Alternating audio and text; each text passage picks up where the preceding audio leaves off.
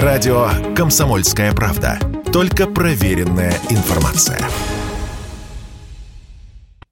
Финская компания Nokia после двух обращений к европейским регуляторам и еще двум американским получила разрешение на экспортную лицензию для осуществления поставок в Россию. Об этом рассказали представители одного из российских сотовых операторов. Известно, что положительный ответ получен по одному из запросов. По остальным трем ожидается решение.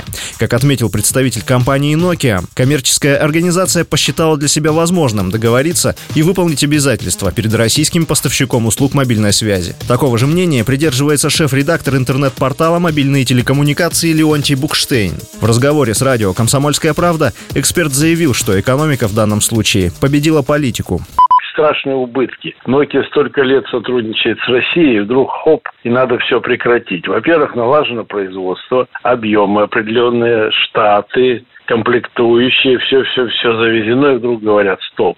Конечно, Nokia, э, я думаю, слезно просила держателей ее лицензии в США, просили все-таки ослабить. Нельзя так поступать с бизнесом. Ну, не думаю, что рациональные такие мысли могли прийти в голову тем, кто запрещает. Просто, наверное, показали, какие будут убытки, потому что если не берет Россия оборудование, кто берет вообще? Это же все расписано на годы вперед.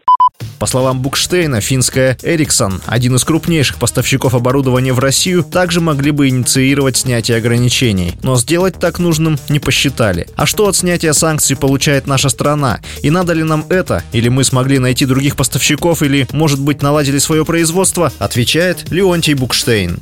Раз делают другие, зачем изобретать велосипед на квадратных колесах? Нужно, конечно, потому что плотное очень сотрудничество много лет. Кто помнит первые телефоны вообще Nokia, это было бог знает сколько лет тому назад. Перестраивать чье-то какое-то производство на замену Nokia стоило бы очень дорого, да и боюсь, что долго. Но никто не кричал ай-яй-яй сказали, будем работать. У нас есть поставщики из одной большой восточной страны. Готовились к этому, были уже соответствующие принятые решения. Но теперь мы сэкономили как минимум 3-4 года, потому что такое оборудование спроектировать, произвести очень непросто.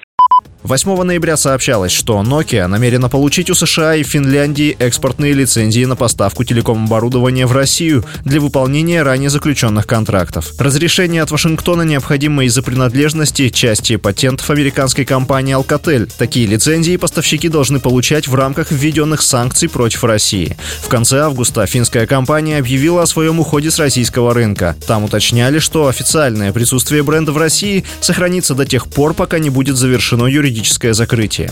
В апреле компания приостановила поставки продукции в Россию, а также вывела за пределы страны деятельность в области научно-исследовательских разработок. При этом в Nokia заверили в готовности обеспечивать работоспособность сотовых сетей в России. Василий Воронин, Радио «Комсомольская правда».